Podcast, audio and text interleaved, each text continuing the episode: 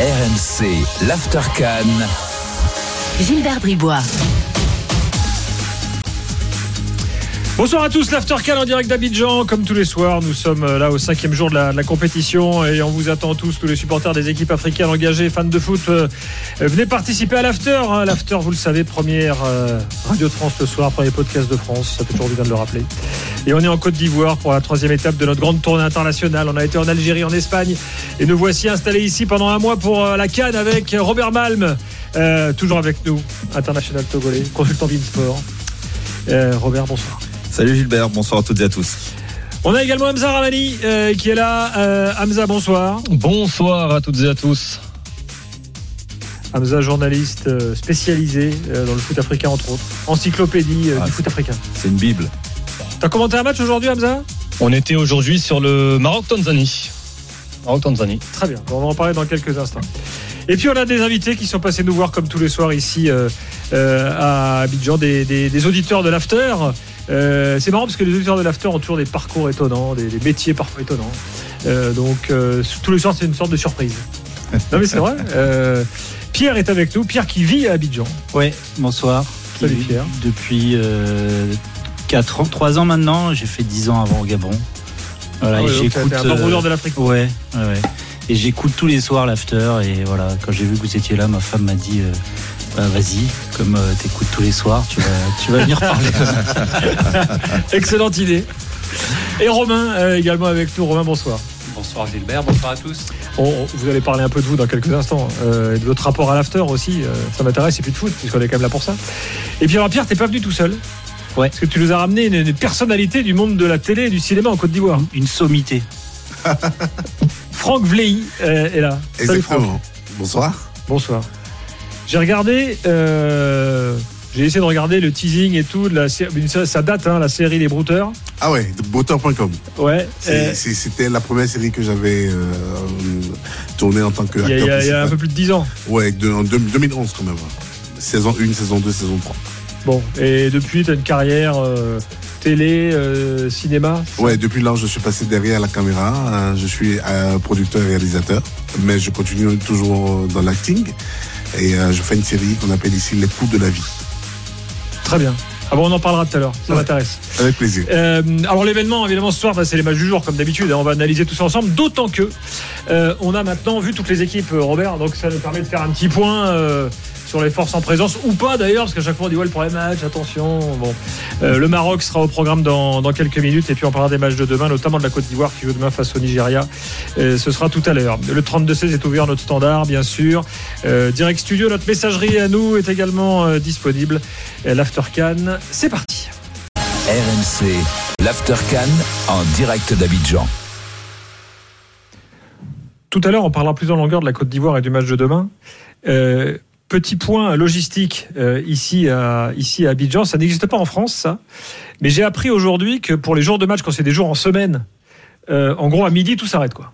Exactement. Les administrations, euh, les entreprises. Demain, c'est Les écoles. Ouais, il n'y Demain, a pas école. Ouais. Il y a Demain, pas on- école. demain, on est jeudi, je veux Ouais. dire. euh, Oui, mais demain, demain, il n'y a pas école. Et même, et même dans le système privé, il n'y a, pas il y a, pas- il y a pas école demain.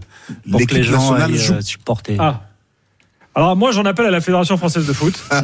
Alors, Qu'est-ce qu'on fout chez nous Ah, moi, tu ferais un heureux. Mon fils, il serait tellement heureux, tellement heureux. Non mais ça, je veux dire, ça passe tranquille, quoi. Il y a pas de, c'est normal. Non, c'est normal, c'est normal. Euh, là, on est sûr de faire déjà trois jours à la maison. Et puis ensuite, euh, en fonction du parcours des éléphants, on ira, on ira jusqu'à la finale. Ça fera sept jours. C'est le jour cadeau. Bon, bah, c'est un fonctionnement qui est pas mal. Bon, cela dit, demain le match est dans l'après-midi. Ouais. Il n'est pas, il est pas en soirée. Donc, euh, Malgré ça. Euh, et alors, tu, tu le sens comment, toi, demain? Alors euh, voilà, tu vois, je, je suis déjà dans les couleurs et Ouais. euh, je sens qu'on va que, que ça sera un gros match et on a intérêt à gagner euh, 2-1 direct. Bon, puis comme ça, tu es qualifié. Troisième match, tu peux faire tourner. Exactement. Bon, attention, le Nigeria, c'est quand même pas rien. Donc, euh, on, on va en reparler tout à l'heure. Euh, racontez, euh, raconte. Alors, toi, tu, tu, Pierre, tu le disais, t'es- tu, tu suis l'after en podcast depuis l'Afrique depuis quelques, quelques années. Ouais. L'after, c'est souvent un truc de- d'expatrié. hein. Ça crée un. Souvent, moi, les témoignages que j'ai, souvent, on me dit Ouais, mais c'est- un rapport, rapport en fait aussi à la France, euh, à des habitudes qu'on avait quand on habitait en France, euh, tout ça. Je sais pas si c'est ton cas, mais Euh, bah si, mais en plus de ça, j'ai la, la- la première fois que j'entends parler de l'after, c'est avec Daniel Riolo parce que j'ai travaillé une fois avec Daniel. oh, Ouais, en 2008. ça s'est bien passé, ça va? Il a pas, il a été sympa? Je le connaissais. C'est après que je me, je me suis rendu compte que c'était lui, mais c'était le même qu'à la radio, quoi. Il, il gueulait. il- on a fait un trajet ensemble de, de SNC, de TGV. Et, et, et puis parfois, je me dis, je vais appeler l'after, et je vais en parler. euh, je vais le dire, mais ouais, ouais, j'ai fait une, une journée avec lui. On avait interviewé le frère de Tony Parker pour un. On était allé à Nancy avec lui. Ouais. Ma foi. Voilà. Et oui, après, oui, c'est vrai que les, les... c'est un truc que j'écoute tous les soirs et euh, et et non, c'est je c'est- je sais pas si c'est un truc d'ex- d'expatrié, mais c'est parce que je suis vraiment fan de foot et je trouve que c'est la, la meilleure émission euh, de, de foot, quoi. Merci, Pierre. tout simplement. Je suis d'accord. T'es d'accord, Romain? Ouais, très d'accord. Ouais. C'est euh, c'est une émission euh, qui, euh, qui suit bien et surtout qui a des, des sujets de fond, en fait, qui est assez intéressant. On en parlait un petit peu tout à l'heure. Et puis, c'est c'est du vrai débat. Donc, euh, il y a du pour, il y a du contre. Et ça vit, en fait. Bon, maintenant qu'on s'est bien jeté des fleurs, on va quand même parler des matchs du jour. Tu, tu veux que je continue ou pas non? Hamza, euh, démarrons par le Maroc. Bon, euh, le score, est-ce que le score est pas un peu trompeur? Euh, Parce que à 1-0, bon, on sentait quand même, on quand même un moment où la Tanzanie pouvait peut-être euh, éventuellement tenter un truc. D'autant que depuis le début de la CAN, on a vu que quand le gros marquait vite, parfois le petit euh, derrière arrivait à revenir. Comment t'as vécu ça, toi? Tu as trouvé un Maroc serein ou quand même qui peut être largement améliorable? Alors, euh, améliorable, je pense, oui. Je pense qu'on est loin d'avoir vu un gros Maroc. Maintenant, euh, sincèrement, j'ai pas vu, je n'ai rien vu du côté de la Tanzanie me faisant laisser penser qu'il y avait une possibilité d'un tout autre résultat. Euh, J'ai vu un Maroc serein, un Maroc tout en maîtrise pendant 90 minutes. Alors certes, le carton rouge euh, a fait en sorte que les deuxième et troisième buts arrivent. On aurait pu en voir un quatrième, on aurait pu en voir un cinquième si Ayoub il, il reprend cette euh, cette reprise de volet acrobatique. On a peut-être le but de cette euh, de ce cette première journée de Coupe d'Afrique des Nations, mais euh, non, le, le résultat, le 3-0 euh, reflète, je trouve, la physionomie du match parce qu'effectivement, on a vu une une sélection marocaine tranquille. Elle n'était pas sincèrement euh, euh, sur un rythme extrêmement élevé. En plus, on connaît hein, les conditions climatiques. Sans Pedro, euh, je, je voyais qui euh, qui faisait 30 degrés, 80% d'humidité, donc c'est pas évident euh, sur ce type de, de conditions de d'instaurer, d'imposer un rythme euh, assez imposant, assez important. Mais sincèrement, ben, en fait, vous euh, voulez plus qu'il y ait de compète en Afrique, vous tous là. Que tous les jours, on parle des conditions climatiques. Bah, c'est ici, forcément- Il fait chaud, quoi. mais dire, ce sont forcément des conditions. Enfin, excuse-moi Gilbert, je pense qu'il est plus simple de jouer euh, Non, mais tu- à- tu- sous tu 15 vois, degrés que sous vois où je 30 veux en degrés avec 30% d'humidité. Après, évidemment que ça fait partie de, de, de, de la Coupe d'Afrique des Nations et tant mieux. Mais ce que je veux dire, c'est que Mm. les matchs, c'est simple. Sur cette première journée, les matchs de 20h heure de, de Côte d'Ivoire sont plus rythmés, plus spectaculaires que les matchs de 14h. Vous êtes d'accord avec ça? Non, il a raison. Non, mais il a raison. Euh, je, vois où tu veux en venir aussi quand tu parles effectivement de, de- de- des conditions climatiques. Euh, Je rappelle que le France-Mexique, le France-Brésil de 86, Oui. match mémorable, extra, Oui. extraordinaire, euh, tir au but de Luis Fernandez et tout, ça s'est joué à midi, il faisait 40. C'est un des plus beaux matchs de l'histoire de la Coupe du Monde. Oui. Ça comme ça. Oui, oui, non, mais euh, après, euh, oui, on peut faire pas mal de comparaisons, mais on n'est pas non plus sur les mêmes époques aussi. Et à Oui, ça allait peut-être un peu plus doucement voilà, ça allait un peu plus doucement. Puis à cette époque-là aussi, on avait peut-être les joueurs ne disputaient peut-être pas autant autant de matchs, mais euh, Georges Hamza sur son sur l'analyse qu'il a pu faire par rapport au, match aussi. euh, oui, tu n'as pas senti effectivement euh, que la Tanzanie pouvait poser des problèmes. Euh, réduit à 10, c'est un peu le contraire du match, euh, si tu veux, entre, entre la Guinée et le, Cameroun, où la Guinée a résisté à 10, n'a pas joué les coups comme il le fallait par moment, si tu veux, pour mettre encore un peu plus de difficulté le Cameroun. Mais en tout cas, oui, le, le Maroc était en maîtrise. Il y a- je pense qu'il y a un petit peu de crainte au départ, Hamza. Je sais pas si tu es un petit peu d'accord avec moi. Un peu de crainte. Et puis, euh, bah, dès que le premier but a été marqué, on a senti vraiment le, le Maroc, voilà, vraiment maîtriser son sujet.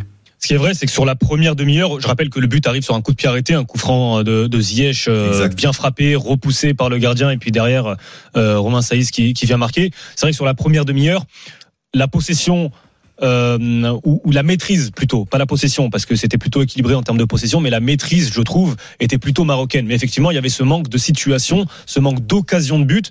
Maintenant, effectivement, sur la première demi-heure, je trouve que le Maroc a voulu se rassurer, arriver tranquillement dans cette euh, dans cette compétition, maîtriser surtout le empêcher en fait une quelconque possibilité pour l'adversaire d'enflammer ce match ou de, de jouer au rythme de l'adversaire. Je pense que le Maroc voulait surtout imposer son rythme, un rythme plutôt lent sur le début de rencontre. Et puis derrière, euh, le, il y a eu cette efficacité avec le premier but qui arrive et ça, ça a déroulé en seconde période.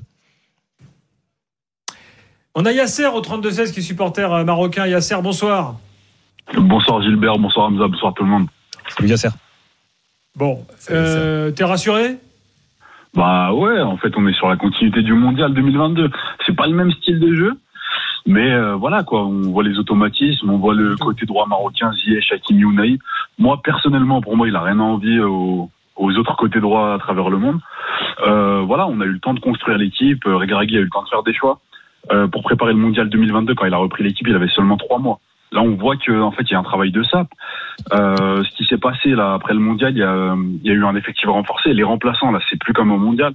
Il y a des joueurs comme Richardson, Adli, Saibari, El Canous qui ont envie de porter le maillot.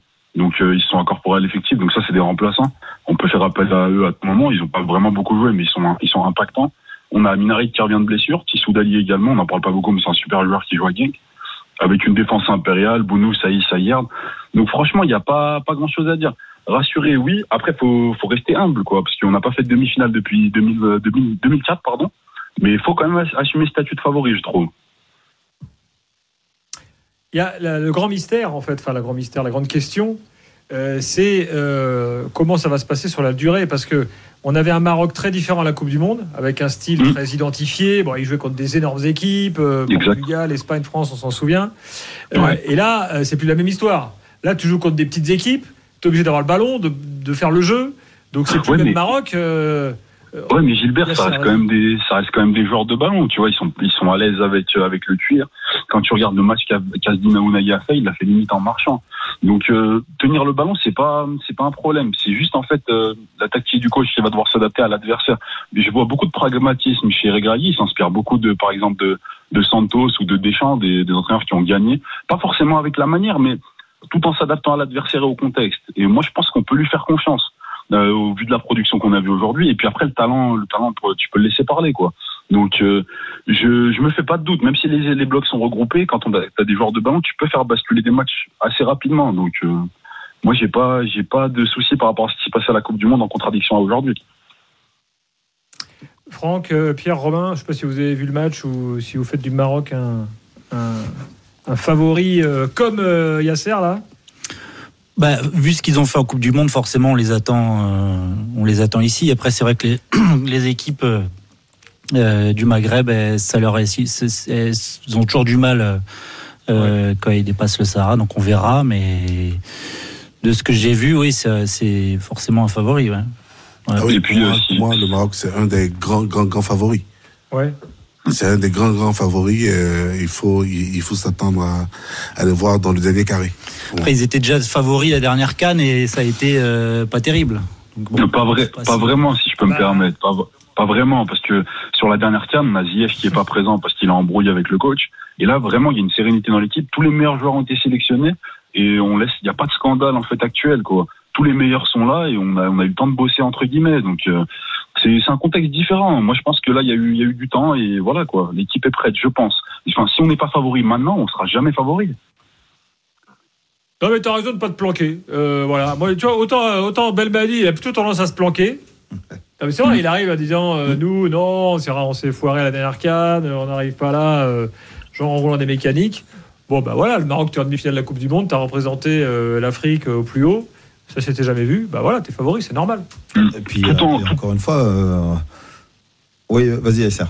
Ouais, excuse-moi, pardon. Non, mais tout, tout en restant humble, hein, parce que la dernière demi-finale, c'était quand même en 2004. À chaque fois, des illusions en huitième. Bah, la dernière fois, c'était, euh, non, la dernière fois, c'était quart contre l'Égypte. Il y a eu l'histoire contre le Bénin en huitième de finale. Il y a eu encore l'Égypte en quart de finale. Il y a quand même un palier à passer pour cette génération, quand même. On n'est plus sous l'égide de Mehdi Benatia ou autre, qui, qui a bien fait son, son travail. Mais il y a quand même un palier à passer au niveau de la mentalité. Et si on arrive à, à passer ce palier, à mon avis, il y a, il y a de grandes chances qu'on fasse très mal à la fin. Mais il faut rester humble, quoi qu'il arrive. Ouais, et puis c'est vrai, vrai avec les, les joueurs aussi qui composent cette sélection. Alors tu parlais tout à l'heure de, de travail tactique. Je dirais moi plus sur l'animation euh, que, le, que le Maroc euh, peut faire peut faire la différence. Tu vois techniquement quand tu vois le le, le but de Ouani, euh, comment il est amené effectivement du côté droit, mais les le redoublement de passes dans les petits espaces et la précision technique sur ce but, ce but-là, oui, euh, quand tu vas jouer contre des équipes qui vont avoir un bloc renforcé, bloc bas, où ça va être dense, notamment dans, dans le cœur du jeu, là, je pense que techniquement, des joueurs pourront faire la différence qu'à une seule condition, qu'on retrouve ce genre de situation avec des redoublements de passes, mais que ça aille très vite. Et non pas de temps en temps. J'ai pu voir Ziyech aussi par moment. Alors c'est le Bien petit sûr. bémol. Et essayer de tenter des choses un tout petit peu tout seul. Tu vois, c'est c'est le petit bémol que je mettrais. Mais sinon après, non, bah, euh, le Maroc assume complètement son statut de, de, de favori. Et le, euh, le 3-0 de cet après-midi n'est pas du tout galvaudé, bien au contraire. Bien Merci, sûr, il y a aussi. beaucoup. il y a- pardon, Gilbert, il y avait juste Ah, un oui, dernier oui, point sur lequel je- j'aimerais aborder. Je suis vraiment désolé. Euh, c'est c'est au niveau des terrains. Je ne sais pas si vous êtes, euh, si vous avez l'info, mais là actuellement, le terrain sur lequel ils ont joué, c'est euh, c'est des jardiniers marocains qui s'en occupent. C'est mandaté par une société française. Et du coup, enfin, avec le style de jeu qu'on a, les joueurs techniques qu'on a, forcément, c'est bien de jouer au sol. Et là, on a, on a pu le voir, le terrain était entre guillemets euh, relativement propre par rapport à certains. Donc, est-ce que ça va être dans la continuité sur les autres terrains? J'espère. Mais en tout cas, ça, c'est un facteur prédominant encore plus que le climat, j'ai l'impression. Après, j'espère que ça va nous sourire si ça Ah, continue comme ça. depuis le début de la CAD, là, il n'y a, Oui. pas- il y a pas de souci de terrain. hein. Non, non, non, c'est vrai. Euh, le match Moi, Nigeria, quand même, Gilbert. Ah, mais- Euh, non. Ouais, le, non, le stade Ouattara, c'est vrai que la pelouse n'a pas l'air folle. hein. C'était la Félicie, Ouais. non Exact, comme ça. ouais. Oui, oui, oui, oui, oui, oui, ça n'a pas l'air euh, dingue, c'est vrai. ont eu des gros problèmes il y a quelques mois avec Ouais. il y avait des grosses pluies. Là. Ouais, ouais. Euh, Ouais, mais a c'était résolu en temps. Ouais, c'était. Ouais, Ça a avec- été résolu en temps. Alors- la, la preuve, le jour même du match, qu'il a, Ouais. il, il a plu, mais il y avait, il y avait rien Oui. sur le terrain. Il a- C'était pas il la a- même pluie. Il y a eu une Ouais. énorme pluie le jour de l'inauguration. Exactement. C'était un gros flop. Mm. Mais euh, ouais, Ouais, bon, j'avais fait l'inauguration au stade à Libreville en 2012. Il y avait une coupure de courant, donc c'était un peu plus. euh, Ouais. c'était Brésil. Ils sont mais- malins les deux, les, les deux Ivoiriens là. Tu vois, c'est mais tout va bien. Ouais, Au Gabon, va, ça c'était va. pire. Ça va. Ça va, on a Et- vu pire que ça. Ouais, non, s'il y avait un classement à faire au niveau des pelouses, peut-être que celui de, du stade Ouattara est un cran en dessous de tout ce qu'on a pu voir. euh, Euh, sur- euh, quand même- t'es juste, quand même sur des standards mais, internationaux. mais là. oui, eh, on est d'accord, on Voilà. est d'accord, Gilbert. Ouais, ouais, il y a, il y a eu un C'est sur le énorme. grand euh, truc de la CAD, ouais, voilà, sont exactement. pourris, Ouais, ouais. euh, il fait trop chaud. Non, non, il y a vraiment un, un gros gap de passé. On sent qu'effectivement, on, on veut proposer du spectacle. Il faut, je dis toujours, hein, si vous voulez du spectacle au foot, donnez les outils aussi nécessaires pour que les joueurs puissent faire du spectacle. Après, c'est à eux de se servir effectivement de, de l'outil qu'on leur met à leur disposition. Merci Yasser. Merci à vous, merci les gars, bonne soirée, merci Bonne soirée. Bonne soirée. Bonne soirée. On continue à parler du Maroc dans quelques instants. Euh, la RDC également euh, au, au programme. Et ensuite, on va se faire un petit bilan ensemble euh, du, euh, du- de, de la première journée, puisqu'on a vu toutes les équipes. Sans oublier le match de demain, euh, bien sûr. Euh, et, et vos appels au 32 16. A tout de suite dans l'After RMC, l'Aftercan. Gilbert Bribois. Il est minuit 20 en France, 23h20 ici en Côte d'Ivoire. C'est l'Aftercan comme tous les soirs de la compétition en direct, euh, bien sûr. euh, et euh, euh, en podcast, hein, si vous, euh, vous nous écoutez en podcast, euh, on, on vous salue où vous soyez. Et puis surtout, faites, euh, faites savoir à, vos amis fans de foot africain que nous sommes là tous les soirs et qu'ils peuvent aussi télécharger le podcast. J'en profite aussi pour vous rappeler euh, que la radio numérique euh, spéciale Cannes est sur l'appli RMC avec tous les matchs en live. Euh, voilà. Donc euh, si vous voulez. euh, quand vous êtes en voiture, quand vous êtes euh, je ne sais où, euh, en mobilité comme on dit aujourd'hui. Voilà, c'est l'expression à la mode. Vous pouvez écouter tous les matchs euh, donc sur l'appli euh, RMC grâce à notre euh, radio euh, numérique. Hamza Ramani toujours là, euh, Robert Malm euh, également. Euh, on continue le débat sur euh, le Maroc avec Pierre, avec euh, euh, avec Romain, avec euh, Franck Vlehy, acteur euh, et réalisateur donc euh, ici en euh, en Côte d'Ivoire. Euh, juste pe- petite parenthèse d'ailleurs. Les séries télé euh, dans l'Afrique francophone, c'est un carton total. Absolument. euh, plus les séries télé. les séries que- télé locales. Oui, c'est des séries locales, c'est des séries qui racontent des histoires locales et euh, les téléspectateurs adorent. Alors moi, je ne sais pas si vous êtes déjà, vous êtes déjà tombé là-dessus, les gars, mais en fait, c'est assez marrant parce que nous, c'est pas les canons de qu'on a nous. C'est souvent, tu as l'impression que c'est des productions, bon, un peu, un peu simples, quoi. Euh, tu t'es dans ton salon, dans la cuisine. euh, moi, j'imagine qu'en fait tout ça se fait de façon assez fluide euh, et sur un espace assez restreint. Et puis en fait, c'est les, les moments, les moments de vie, quoi, euh, qui sont à chaque fois des moments de vie familiaux. C'est, étonnant. Si vous avez jamais vu une, série ivoirienne ou, ou sénégalaise ou autre, euh, faut voir ça une fois. Exactement, le- les gens se retrouvent parce que c'est leur vécu qu'on raconte. C'est des histoires qu'ils vivent au quotidien, c'est des frasques qu'ils ont, c'est des euh, déceptions qu'ils ont qu'on porte à l'écran. Et quand c'est bien fait, euh, ils s'y sentent et voilà, il y a y a beaucoup d'émotions. Il paraît que souvent en Afrique, le personnage qu'on incarne euh, te rattrape souvent dans la vraie vie. Oui, oui, oui. je, je, je, je l'avoue, je l'avoue, j'ai, joué ré- récemment El Maestro, euh, un, un dragueur fou, euh, un, un tombeur de ces dames. Et euh, jusqu'aujourd'hui, ça me colle, ça me colle à la peau.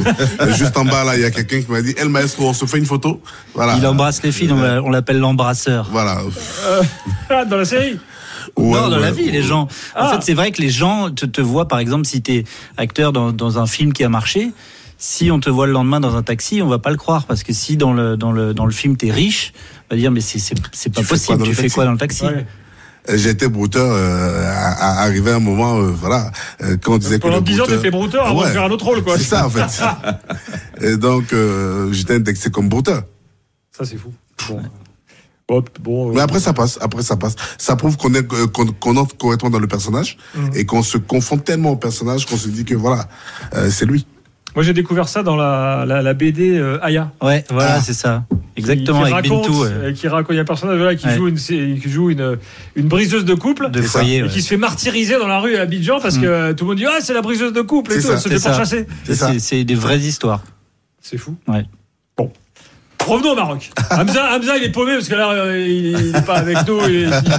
J'ai pas vu, j'ai pas vu les images euh, Euh, Bon. Euh, revenons au Maroc. Non, parce que je parlais tout à l'heure de changement tactique entre la Coupe du Monde et la, et la, et la, et la Cannes. C'est vrai que, bon, par définition, c'est pas la même équipe marocaine parce que c'est pas les mêmes adversaires, c'est pas le même statut. Et c'est ça, euh, on n'a pas tellement rebondi là-dessus tout à l'heure. Mais c'est c'est ça qui, qui va peut-être faire le succès du Maroc, cette, cette capacité à s'adapter à un contexte différent, Hamza, Justement, Walid Regragui euh, a eu un an pour euh, préparer cette Coupe d'Afrique des Nations. Et il y a eu des tests importants. Il y a eu cette défaite en Afrique du Sud de Buzyn en juin dernier, où, euh, alors sans certains cadres, puisque Bounou et Amrabat étaient, euh, avaient été laissés au repos puisqu'ils disputaient des, des finales de Coupe d'Europe. Euh, il y a eu un match amical en Côte d'Ivoire pour le Maroc euh, qui a été largement bousculé. Le 1 partout était extrêmement flatteur à l'époque pour, pour la sélection marocaine. Et il l'avait euh, dit en conférence de presse, il s'est aussi servi de ces matchs-là pour analyser les besoins et les demandes, justement les spécificités, ce que demande aujourd'hui le fait d'évoluer en Afrique, d'évoluer face à des adversaires qui vont t'attendre, qui vont t'attendre aussi bien sur le terrain, mais aussi parce qu'il y a ce statut de demi-finaliste, et ça, qu'on le veuille ou non, le Maroc doit, va devoir, euh, va devoir l'assumer. Donc, c'est très intéressant de voir la progression sur cette année 2023. Euh, où a pris Walid Regragui la sélection Comment il l'a amené en demi-finale de Coupe du Monde De quelle manière il l'a amené en demi-finale de Coupe du Monde Et de voir sur ces 12-13 mois l'évolution de cette sélection marocaine que l'on a vue aujourd'hui. Alors, sans manquer de respect à la Tanzanie, on parle de la l'équipe euh, la moins bien classée au classement FIFA parmi les participants de cette Coupe d'Afrique. Donc on va avoir. Euh, d'autres tests. J'attends avec impatience le prochain match face à la République démocratique du Congo dans des conditions, n'en déplaise euh, à, Gilbert, compliquées parce que le match aura lieu à 14 heures euh, à, San Pedro. Mais on voit quand même le, changement et le progrès de cette, de cette sélection et la marge de progression justement que l'on voit avec, avec Walid. Sur, sur le plan tactique, là, tu t'es pas inquiet, toi, euh, Robert? Tu penses qu'ils ont la- les qualités pour s'adapter? Non, ils ont les qualités, bien sûr, pour s'adapter. Moi, moi, la, Tu vois, la- Amrabat, par exemple, qui est- Oui. on- on- Amrabat, c'était un peu le personnage central de la Coupe Oui. du Monde. Oui. Euh, bon, je trouve que, par exemple, là, tu l'as moins vu. tu l'as moins vu. Il faudra qu'il fasse attention parce que le carton aurait pu avoir. euh, il aurait pu prendre effectivement un carton. Il aurait pu avoir aussi euh, une autre couleur de carton avec des obstructions. Mais après, ça fait ça fait partie aussi du jeu. Moi encore tactiquement, c'est pas ça qui qui, qui, qui m'inquiète. C'est ce que je te disais aussi hier. Euh, Tu peux mettre n'importe quel système en, en place. Si tu mets pas l'animation euh, qu'il faut dedans, avec les joueurs aussi qui font les efforts, c'est là où euh, où le où le bas blesse. Mais encore une fois, Non, moi, ce qui m'impressionne vraiment et l'évolution que j'ai pu voir euh, euh, depuis la Coupe du Monde, c'est c'est cette maîtrise technique. Voilà, cette maîtrise, maîtrise technique à cette équipe marocaine. Alors, j'espère que ça ne sera pas qu'un feu de paille euh, euh, par rapport à ce match, mais que au fur et à mesure que le Maroc va avancer dans la compétition, effectivement, cette maîtrise soit une vraie arme pour le Maroc pour pouvoir euh, ben, se déjouer les pièges qui vont se présenter devant eux. Yazid au 32-16, supporter marocain. Yazid, bonsoir. Bonsoir à tous. Salut Yazid. Vous allez bien? T'es d'accord? Avec- Ouais, très bien. Écoute, euh, on se régale, tu vois, à la canne. C'est Ah ouais. vrai. Un grand vrai, tu plaisir, as la tu as canne. Euh, Yazid, t'es d'accord avec ce que t'as entendu jusque-là, là? Oui, oui, très bien. Euh, en fait, moi, je voulais réagir sur Onahi, mais, mais, mais j'écoutais rapidement le, euh, ce que disait, ce que Ah. disait Robert. Il a, et- dit, euh, il a quitté Marseille, il est métamorphosé, celui-là. mais en fait, c'est pas qu'il a quitté Marseille, c'est qu'il est, il est dans les meilleures conditions pour jouer. Ah, tu veux dire qu'à Marseille, on ne le met pas dans les bonnes conditions? Bah, il commence à être mis dans les bonnes conditions par Gattuso, mais il manque de continuité. Et, euh, en fait, on voit que là, avec la confiance du coach, euh, dans un système qu'il connaît, euh, avec plus de responsabilités, on voit ce qu'il a fait ce soir. Et on a vu ce qu'il a fait lors de la dernière Coupe du Monde. Ce qu'on demande, et je sais que moi perso, je suis un fan du PSG, donc euh, je suis pas fan de l'OM, mais je suis mes joueurs marocains. Mais euh, en tout cas, je sais que les supporters marseillais sont un peu critiques sur Ounahi mais il lui laisse pas un peu le, le temps et la chance qu'il qu'il mérite d'avoir. Je vais te dire, on a même eu un auditeur supporter de l'OM qui nous a dit il y a quelques semaines Ah, la canne commence très bien, Unai va pouvoir partir. Mais moi, en fait, j'ai demandé à réagir parce que j'ai écouté, euh, je suis tombé sur la vidéo de, de Daniel avec Marwan Chamak tout à l'heure sur l'after. Euh, Et Marwan qui, qui défendait euh, Ounahi avec, euh, je pense qu'on est, qu'on est tous fans de, de ce, ce, ce football un peu technique. Euh, Lorsqu'on voit le côté droit du Maroc avec euh, Ounahi, euh, Hakimi et Ziyech, euh, enfin vraiment un plaisir. Limite, on, on, on et, et j'extrapole parce que je, je suis subjectif. Euh, limite, on voit un peu de tiki-taka sur le côté droit, mais sur le côté gauche, c'est un peu déséquilibré. On aime bien ce petit côté droit, côté marocain. Euh, mais, euh, mais Daniel disait, à juste titre, hein, euh, qu'à l'OM, Onahi, on n'avait pas vu son, son potentiel, mais je pense que surtout, il manque un peu de continuité à l'OM. Et euh, j'espère, j'espère qu'après cette canne, euh, il va avoir droit un peu à cette place de titulaire. Là, on l'a vu au Maroc jouer un peu sur un poste un peu plus avancé euh, au milieu de terrain. Euh, pas forcément sur une doublette défensive comme il a joué sur les derniers matchs avant la canne euh, avec Verretou. Euh, donc avoir un peu ce, cet, cet aspect plus offensif au milieu, je pense qu'il peut avoir sa chance. Bon, ben on va voir. Peut-être que la canne peut relancer Unai à Marseille, ça existe aussi. Hein. euh. Oui, bien sûr que ça, que ça, ça existe. Euh, effectivement, des joueurs qui, qui brillent à la canne, euh, qui n'ont pas forcément brillé avant d'arriver à la canne et avec leur équipe nationale, euh, voilà, emmagasine une, une confiance euh, énorme et puis euh, arrive en club au relais euh, soit d'un titre ou alors d'une belle performance individuelle euh, durant, durant cette compétition qui peuvent revenir. Après, euh, il y a aussi une donnée qu'il faut prendre en compte. Quels vont être aussi les résultats de l'Olympique de Marseille aussi entre temps, pendant que Kouani est, à- est, est ici en, en Côte d'Ivoire.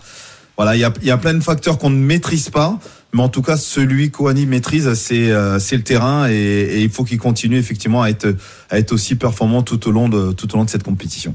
Hamza, sur euh, Unai, tu veux rajouter un truc?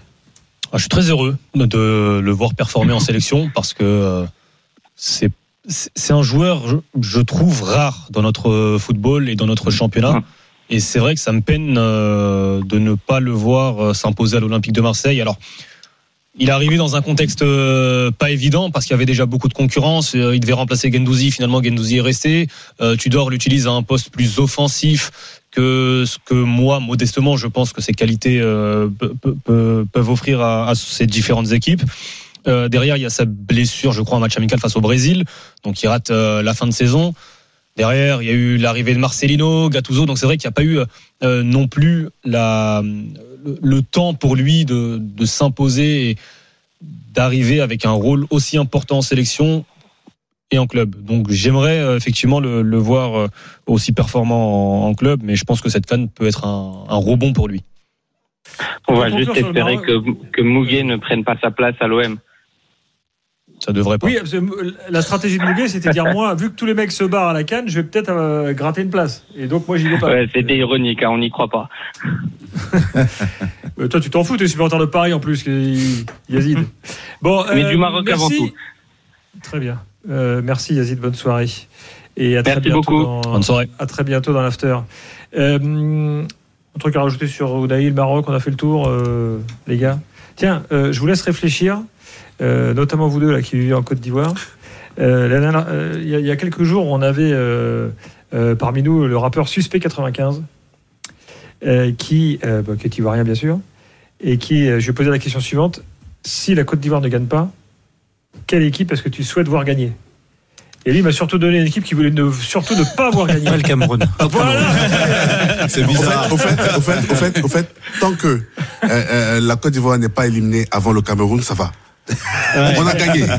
Excusez-moi, mais il va falloir qu'on comprenne un jour cette histoire. En fait, le truc, c'est que ce qui s'est passé, c'est que la dernière canne, euh, il y avait eu le Cameroun Comore euh, qui était un peu bizarre, Mm. et donc les Ivoiriens ont pris fait et cause pour les Comoriens, et euh, les Camerounais ont pas du tout aimé. Normalement, c'est la belle famille, parce que Eto est marié avec une Ivoirienne. Georgette. Voilà, donc c'est la belle famille. Et là, les beaux-frères qui euh, sont contre euh, la belle famille, les Camerounais ont vraiment pas apprécié. Il y a eu le match Égypte Côte d'Ivoire. J'étais même au stade avec des Ivoiriens. On s'est fait, euh, enfin bon, moi je me suis mis un peu sur le côté là, et ils se sont fait insulter euh, tout le match. Ah, au Cameroun? Ouais. Oui. On était, c'était à, à, à Douala. là. Euh, et ils se sont fait insulter tout le match. Euh, la Côte d'Ivoire a perdu. On est parti. C'était euh, même un peu tendu, quoi. Et, et bon, là, tout le monde me disait, euh, tout le monde me prenait pour un Égyptien, donc moi, je- T'étais tranquille. j'étais tranquille. Mais eux, vraiment, ils ont passé un mauvais moment. Les mecs qui te prennent pour un Égyptien, ils connaissent pas les Égyptiens. Non, non, pas du tout. Mais bon. Mais à l'é- à l'époque, il avait une bague, euh, une Ouais, barbe peu j'avais plus une plus grosse que ça. barbe. Ouais, ouais, ouais. Donc il me disait à la Wakbar, je dis allez. et, et donc voilà, et là, euh, et donc les, les, les Ivoiriens ont mal pris le fait que tous les Camerounais au stade étaient contre la Côte d'Ivoire. Donc maintenant, euh, on est rentré dans un jeu un peu. euh, C'est ça. Mais bon, c'est de bonne guerre, c'est pas. Tout le monde sauf le Cameroun. c'est Ouais. du chambrage. Quoi. Oui, oui, oui, mais quand même tout le monde sauf le Cameroun. Ils le disent tous. Tu peux, ré- tu peux répéter Oui, quand même tout le monde sauf le Cameroun. Voilà, c'est compris. Voilà, c'est c'est clair et c'est net, c'est tranché. Euh, la RDC, non, ça vous en foutez. c'est pas- C'est des amis. Bon, Bon, on va parler, on va parler d'eux dans quelques instants dans l'Aftercan. Ils ont joué ce soir face à la Zambie un partout. Allez, à tout de suite. RMC, l'Aftercan. Gilbert Bribois.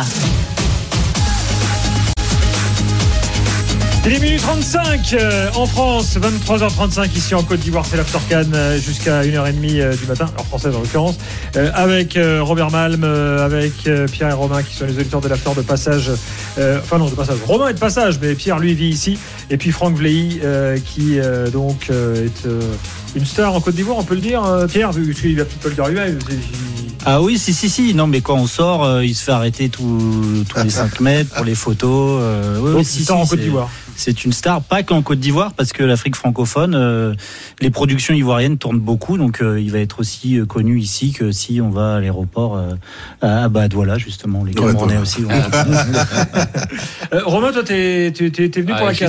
Passage. Ouais, ouais, ouais, je suis arrivé, euh, je suis arrivé euh, hier et euh, pour euh, juste pour voir mes clients en fait. Moi, je suis parisien à la base, donc je je je suis je suis l'after depuis maintenant très longtemps. Euh, Bravo, un homme de goût. Ouais, ouais. Je sais pas, mais ça dépend des jours. Ouais, ouais, ça dépend des jours. Non, mais voilà. C'est. Donc, t'es là pour le boulot, quoi. Je suis là pour le boulot puisque en fait, je représente un groupe qui s'appelle Printemps, qui sont des grands magasins, et je suis là pour recevoir tous euh, tous nos clients africains. Parce qu'on sait pas pourquoi, mais tout le monde est là, là sur le mois. Tout le monde est euh, est, est à Abidjan. Donc euh, Bizarre. Non, c'est bizarre. Tu veux dire, il y a du pouvoir d'achat à Abidjan en ce moment là. Ouais, il y a, il y a pas mal de pouvoir d'achat, il y a pas mal de monde, on est bien reçu. C'est non, c'est très bien. On est très bien. Il y a, il y a une ambiance. Enfin, franchement, c'est à vivre. Moi, c'est la première fois que que je découvre la Cannes. Et c'est quand même assez extraordinaire, quoi. Là, quand on se balade dans la rue, Ah quand bah, on tu vas voir le match de la Côte d'Ivoire euh, demain. Moi, je- nous, on était bluffés du premier match. C'est pour ça qu'il y avait plus d'ambiance en ville qu'au stade. Ah ouais. Oui, il y en Ah avait ouais. plus. Ouais. Le stade, c'était bizarrement euh, très On verra calme. demain. hein, si C'était un peu moyen, on- quand même. ouais. Ouais. Oui, il y a eu pas Ouais. mal de petits. Ouais. Ouais, ouais, j'étais surpris, moi. de- Bah, demain, tout le monde l'attend quand même. Ah oui, ça, demain, euh, demain, demain, demain, demain, c'est un gros match. Euh, euh, je me baladais sur les réseaux aujourd'hui, j'ai vu cette image-là, euh, un film nigérian contre un film ivoirien. Et, euh, Ah ouais, d'accord. Ils font, ils Ah, ont voilà. fait des montages, euh, genre avec un éclair au milieu, on va vous mettre la. c'est ça, d'accord. en fait. C'est chaud. Euh, bon, faut qu'on parle de la RDC avec Hamza Ramani qui est là. Euh, RDC, Zambie, alors plutôt la RDC parce qu'on connaît plus de joueurs congolais que zambiens, même si on, on connaît quelques zambiens. Hein, Stopi la Sunzu, je sais pas. Bon, euh, voilà. Mais euh, la RDC, c'est une équipe un peu comme le Mali. Je sais pas si la comparaison euh, vous plaira, mais souvent avant les cannes, on se dit tiens, ils ont quand même une équipe sympa, ils peuvent faire quelque chose. Mhm. Et faut reconnaître que très souvent, quand même, ils déçoivent. Parfois même plus que le Mali d'ailleurs. Ouais. Bon. Hamza, t'as vu le match? Euh, Nous aussi. Un partout, bon, ça arrange personne, surtout pas les Congolais qui, très franchement, ont fait un meilleur match que les Zambiens. Ouais, ils ont fait un très très beau match au point. euh, sincèrement, j'ai été même agréablement surpris par la prestation de la RDC. Alors malheureusement, le but zambien arrive sur un coup du sort parce que euh, honnêtement, euh, ouais, les Chipolopolo était un petit peu inoffensif. Et puis un ballon en profondeur, euh, le gardien qui sort alors que son défenseur était en duel. Et puis derrière, la touche rapidement jouée, le lob, la malice. Bon, bah ça fait ça fait un zéro. Mais la force euh, de la RDC, c'est qu'ils ne se sont pas effondrés euh, après ce premier but où ça n'a pas atteint leur morale parce qu'ils avaient réalisé quand même un bonne euh, 20 25 bonnes premières minutes et euh, l'égalisation arrive euh, très très rapidement et finalement ils ont eu euh, euh, pas mal de, de situations c'est quand même plutôt prometteur pour la suite de la compétition dans l'optique déjà de passer le premier tour. Bon, par contre, personne n'a mis la RDC dans les favoris. Hein. Euh, Non. Robert, on va Non. dire que c'est chapeau 2, quoi. Ouais, no, gros, gros outs- outsider, pardon, euh, la RDC. Et puis c'est vrai quand tu, tu l'as dit, Gilbert, quand tu vois la, la composition d'équipe, euh, voilà, c'est les garçons, les, les- pour les trois Bakambu. Moutousami, Mbemba. Ça- on ça- on ça- connaît presque tout le monde. Voilà, Issa. ça joue dans notre championnat ou c'est passé par notre championnat. Tout à l'heure, je me disais, je dis bah merde, c'est vrai quand même, euh, on a l'impression d'avoir une équipe de Ligue 1, euh, si tu veux, sur sur sur, sur cette pelouse là, tu vois. Et euh, alors moi, je reste un tout petit peu sur ma fin parce que j'attendais quand même peut-être encore un peu plus de maîtrise. Et c'est vrai que ce Bugag, mon plan un Bugag euh, arrive. Alors euh, le NM Passy maîtrise un peu mal sa sortie. Pour moi, il n'a pas à sortir. Et je pense que Hamza est d'accord avec moi. Mais c'est surtout la seconde, voire les deux secondes qui qui perd en Ouais, restant au sol, ouais, ouais. pensant que l'arbitre va lui siffler, va siffler le, le coup franc.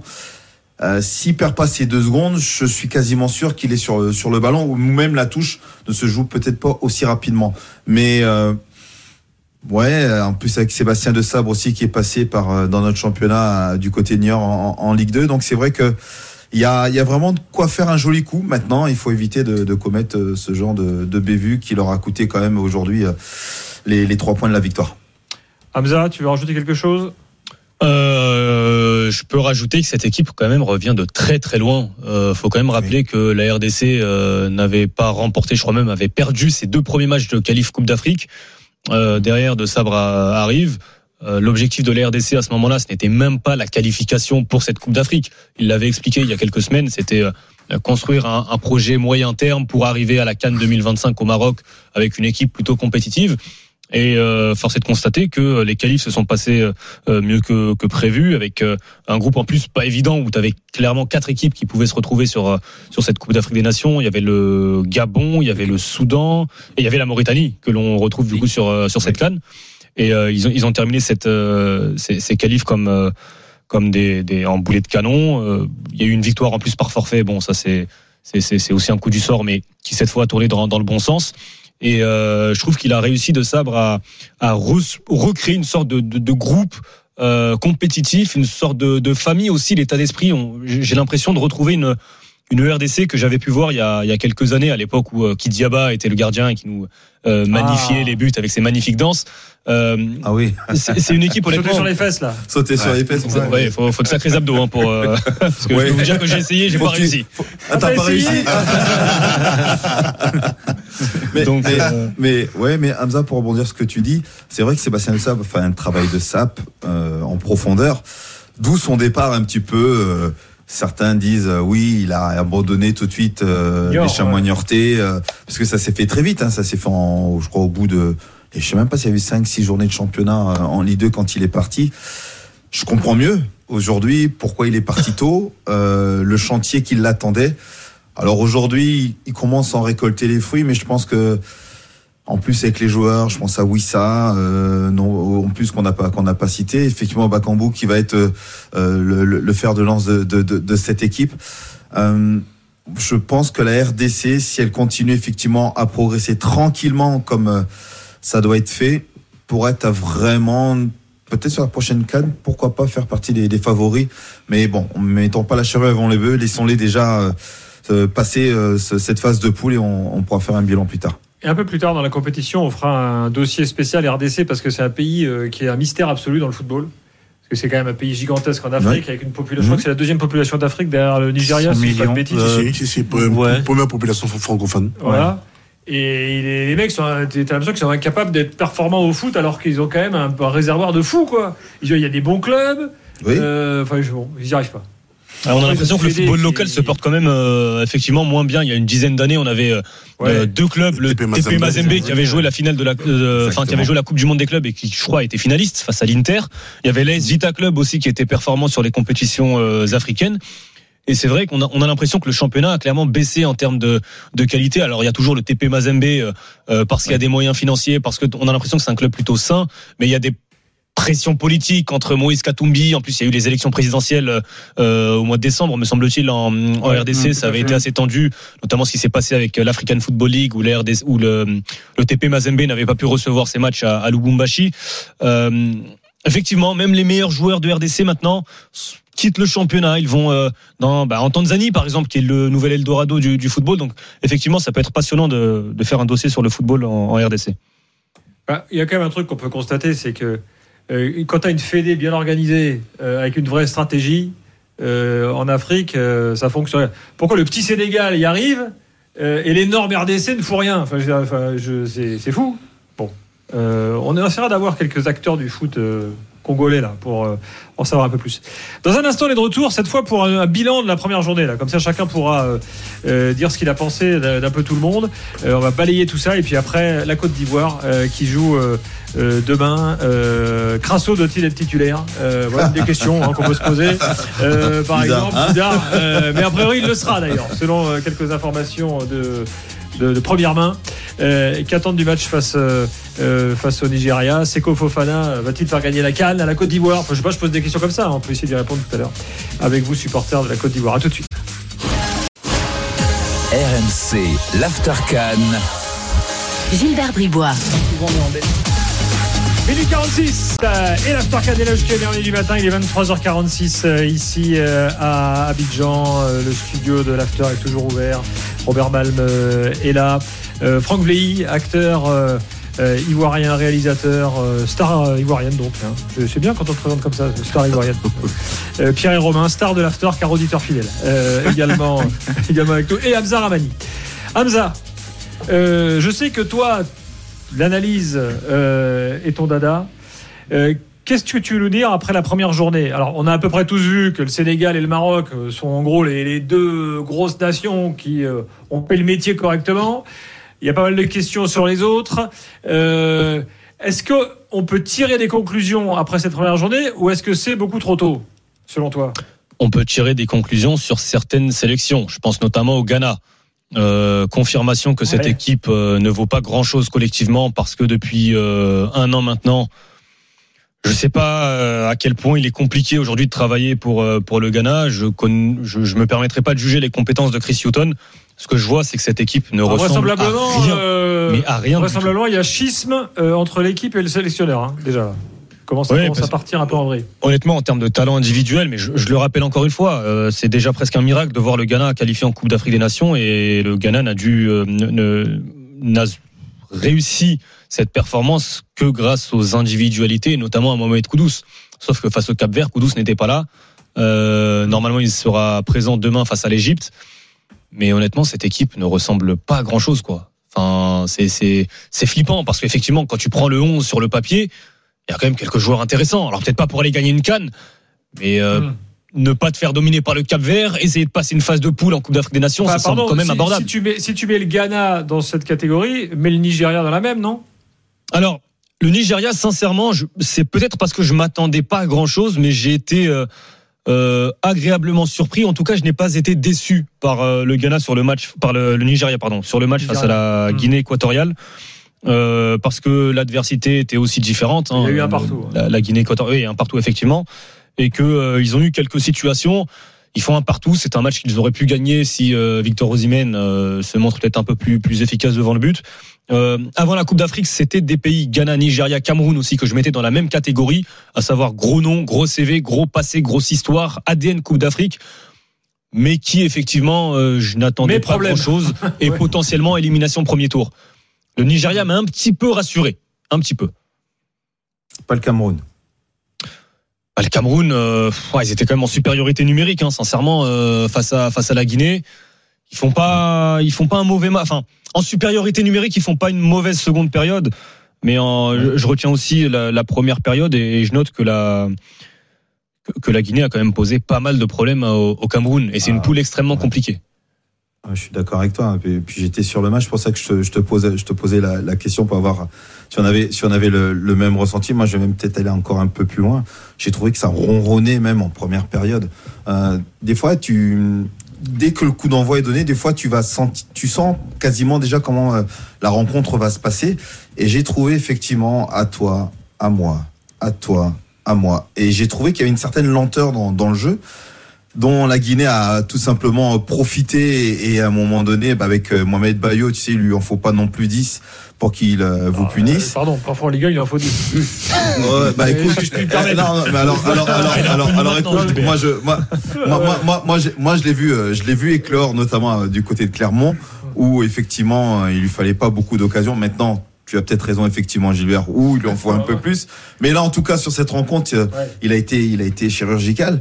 Mais euh, pour en venir au, au Cameroun, euh, ouais, moi, je suis resté, je suis resté quand même euh, sur ma fin, même si la seconde période a été un petit peu mieux. Je pensais que le but allait, euh, voilà, tu sais, euh, réveiller un peu cette équipe camerounaise. Et puis finalement, on s'est rendormi de, de nouveau. Et puis une équipe qui est recroquevillée et, et étant un 10 défend crânement sa chance.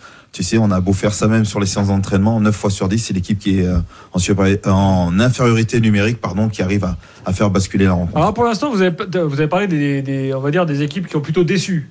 Oui. Euh, en dehors du Maroc et du Sénégal, quel est le favori sur lequel vous ne doutez pas? C'est-à-dire, euh, je sais pas, je, je- je cite pêle-mêle euh, L'Égypte. euh, l'Algérie, euh, L'Égypte. par exemple, l'Égypte, voilà, euh, L'Égypte. qui n'ont pas, qui n'ont pas gagné. Toi, tu penses que l'Égypte euh, Bah, en même temps, avec leur statut, enfin, ils, ils sont tout le temps euh, de- depuis que. je- oui, tu, tu disais par habitude en fait. Ouais, par habitude, ils ont l'expérience, euh, ils arrivent toujours à. Même si je crois que la Arcane, ils marquaient pas, ils passaient au pénal, c'était ça contre la Côte d'Ivoire aussi. Ils en quart, ils passent. Moi, je vais te dire, j'ai plus d'assurance sur l'Algérie que sur l'Égypte. J'étais au match Égypte, Égypte-Mozambique. Il y a des moments, ils étaient flippants, les Égyptiens. hein. Ils se sont fait bouger euh, vraiment de façon très étonnante. Salah, très Ouais, moyen. ils étaient pas là, ouais, c'est vrai. Voilà. Mais euh, l'expérience fait que je pense que de toute façon ils vont sortir, euh, ils vont Hum. sortir de la poule Ah, parce la- que maintenant, formule euh, voilà, ça, les troisièmes Ouais, ouais, sortent. En huitième, il suffit de tomber sur euh, quelqu'un en poule qui a fait euh, Un premier. Un premier. Bon, un deuxième, ouais, ou un, un- c'est que les premiers. Hein. Ouais. Euh, Un, pre- premiers. premier surprise et puis il passe en quart et puis après euh, ça déroule. hein. Donc, euh, les- mais le Sénégal, par contre, me paraît quand même bien lancé pour euh, pour doubler. Alors moi je pense qu'il y a certains Oui. pays qui sont là euh, de façon historique. Euh, on se dit ok euh, ces gars-là ont eu de grosses équipes donc on s'attend plus ou moins à ce que euh, ces équipes-là montrent grand football mais n'oublions pas que c'est pas mathématique le football. Bah, L'Algérie des Arcane, voilà, par exemple. euh, euh, voilà, c'est Tenant c'est- du titre, éliminé au c'est- premier tour. C'est ça, c'est pas mat- mathématique. La Tunisie euh, s'est fait battre. Ouais, la Tunisie, personne ne l'avait mis dans les favoris, ceux-là. Oui, mais bah, bah, c'est quand même du football ma- maghrébin et on, on, on sait qu'ils arrivent toujours à un certain niveau avant de se faire éliminer. Mm. Euh, donc euh, il y a Hamza, quand je comparais les- là les, les certitudes égyptiennes et algériennes, t'es d'accord avec moi ou pas? Non, sincèrement, Gilbert, non. Euh, concernant Ouais, Mais l'Égypte, toi, t'es toujours trop dur avec l'Algérie. C'est euh, qui aime bien châtie bien. en fait, ce que ce qui me surprend un petit peu, c'est que L'Algérie s'est créé beaucoup plus d'occasions que l'Égypte, par exemple. Euh, Enfin, euh, pardon, Gilbert, mais l'Algérie s'est créé des occasions en première période. En seconde période, j'ai pas vu grand chose. J'ai vu une équipe qui euh, n'a pas concédé beaucoup de situations. On va pas se le mentir. hein, le penalty de, de la faute de Ben Taleb, euh, c'est un, limite un don venu du ciel pour pour l'Angola. Mais euh, de toute façon, tant qu'il y a 1-0, le match n'est pas fini. Et sincèrement, moi, les Algériens, il y a une très très bonne première période, rassurante, parce que moi, j'étais extrêmement euh, euh, inquiet justement sur sur ce style-là. Mais les, les problèmes que l'on voit depuis euh, un an, deux ans, trois ans, ce sont toujours les mêmes qui surgissent et qui ressurgissent avec cette euh, avec cette sélection. Voilà, il y a des joueurs qui ont un totem, il y a un sélectionneur euh, qui est toujours dans euh, la réaction plutôt, que dans l'action, que dans l'action, pardon. Ce que j'ai vu euh, euh, Pedro Gonçalves faire, le sélectionneur de l'Angola, le changement à la 40e. Ouais. Bon bah, euh, ok. C'est, c'est franchement, je, je rêve un jour un de voir ça en Algérie avec Belmadi, quoi. Euh, bah, tu, on t'a pas entendu sur Marès d'ailleurs, tiens. Toi, tu penses qu'il doit être sur le bord là Prochain match? Euh, Il y, a, il y a ce que je pense et puis euh, il y a ce qui va se passer. Ce qui va se passer, c'est que Marez sera sur le terrain. Et que Donc, tu veux soit sur le je, vois, connais. je vois des compositions d'équipes à trois derrière, avec des trios offensifs, avec des Marez. Concrètement, euh, tout ce que l'on pourrait dire, ce serait une perte de temps. Tant que Belmadi sera présent, euh, Riyad Mahrez sera sur le terrain. Voilà. Mais le problème, c'est que Mahrez, fut un temps, il a eu ses stats pour cacher ses performances au mieux médiocres, au pire catastrophiques. Mais quand il a plus les stats, bah, ça saute aux yeux que c'est, ça devient un handicap pour la sélection algérienne. Mais encore une fois, on parle pour ne rien dire puisqu'il sera évidemment titulaire euh, pour, pour Belmadi euh, tant qu'il sera là. Bon, bah, je sais pas, hein, il n'y a, jamais de certitude absolue. Euh, Imagine Belmadi se lève un matin, il dit ah, tiens, je, je chamboule tout. Oui, c'est vrai qu'il c'est pas, c'est pas trop le style de la maison. Mais... Ah, euh, Bah, il peut chambouler, mais avec certains. Ouais. Disons qu'il est, il est fort avec les faibles et faible avec les forts. Pour euh, voilà, je vais dire ce que je pense. Mais moi, je disais hier, euh, est-ce que c'est vraiment euh, Riyad Mahrez vraiment le problème ou c'est l'équipe qui est construite, ou- qui est construite pardon, autour de lui qui va faire qu'à un moment donné, euh, c'est ce que je disais hier, euh, même sans un Mahrez performant, et tu le disais aussi, euh, grâce à une stat, grâce à une passe, grâce à éventuellement un coup de pied arrêté, peut faire, euh, peut faire euh, briller l'Algérie. Aujourd'hui, Robert, je pense qu'en 2024, on peut plus se permettre euh, d'avoir un joueur, sauf s'il s'appelle Lionel Messi. Et à ma connaissance, en Algérie, on n'a pas de Lionel Messi. Tu peux plus te permettre aujourd'hui d'avoir euh, cette pensée de te dire, je vais garder un Joue joueur invisible Messi, sur le terrain, et peut-être qu'un jour, peut-être qu'à la 89e minute, peut-être qu'à la 7e minute, il va faire la passe D, le but, le, le- le geste frisson qui va faire la différence. Je pense que c'est compliqué aujourd'hui en 2024. Amadou est là au 32-16. Amadou, bonsoir. Oui, bonsoir à tous. Bonsoir Gilbert. T'as regardé tous les matchs? Ouais, j'ai regardé tous les matchs ouais, depuis le début. ouais. Bon. Euh, là, je- bon, ce petit bilan là, est-ce que tu es d'accord avec ce qu'on a dit jusque-là? Ouais, je suis d'accord. Moi, il y a deux équipes qui, pour moi, ressortent du lot. C'est surtout la Côte d'Ivoire parce qu'ils sont à domicile et qu'ils ont un milieu de terrain assez, assez impressionnant. Et j'ai vu le Maroc aussi qui me fait très très peur. Donc c'est si je veux aller loin dans la compétition, je préférerais éviter ces deux ces deux équipes parce que parce que c'est très équilibré et, euh, et ça va être très compliqué de faire le doublé, je pense. Ah, de- de- tu te projettes pas trop sur une victoire là? Bah, pff, si euh, Aliou Cissé continue avec euh, Ismail Assar, ça va être compliqué et Habib Diallo, il est à l'envers. Donc, euh, euh, je préfère rester prudent, on va dire. Je sais pas, le Sénégal, on n'a rien dit sur le Sénégal encore. C'est vrai que le, le score a effacé un peu les éventuelles euh, performances moyennes de certains. Il a raison, euh, Amadou, sur, euh, sur Diallo. Et ben, tu, pourrais parler de Mané aussi. Hein Ouais, Oui, c'est- oui, on Euh, Vas-y, Amadou. Non, non, vas-y. Non, mais c'est vrai que on peut, on peut en parler, mais euh, depuis quelques, quelques années, quel est l'attaquant d'axe vraiment qui s'est imposé aussi euh, côté, côté Sénégal? C'est ça aussi, on s'en est souvent remis à Sadio Mané. Euh, effectivement, par moment, Ismail Assar pouvait aussi euh, euh, être là, mais moi, je me souviens de la dernière canne aussi. Il y a personne non plus qui s'est vraiment, vraiment dégagé. Il y a eu pas mal de turnover aussi euh, à ce poste-là. Maintenant, euh, quand tu as des joueurs comme Mané qui sont capables de remplir leur rôle, Mm. alors c'est vrai qu'on l'a pas beaucoup vu sur cette rencontre-là, mais Dieu sait qu'il est important justement pour, euh, pour, pour, pour le Sénégal et, euh, et il entraîne tout le monde derrière lui. Tu prends juste la dernière canne, euh, il rate le penalty pendant la rencontre face à l'Égypte en finale, et c'est lui le premier au lieu de se prendre la tête à deux mains et, Ouais. et pleurer, c'est lui qui Ah, euh, qui a, le, qui a les gestes vrai, en il- disant allez allez le allez, c'est dans la tête, c'est dans la tête. Voilà, Ouais, c'est ça. vrai. Il a, il Ouais. harangue tout le monde et puis finalement on connaît le résultat qu'il y a derrière. Donc euh, faudra faire aussi euh, attention aussi au petit Lamine Camara qui sera capable aussi de pouvoir prendre aussi le, le relais par moment. On l'a vu sur ce match-ci aussi où il a, où il a été bon. Maintenant, moi je demande, je demande confirmation, mais encore une fois, tu sais quand tu débutes la compétition comme ils l'ont débuté. Euh, Certains pouvaient se poser des questions, effectivement, mais encore une fois, moi je reviens là-dessus sur le travail de fond qui est fait.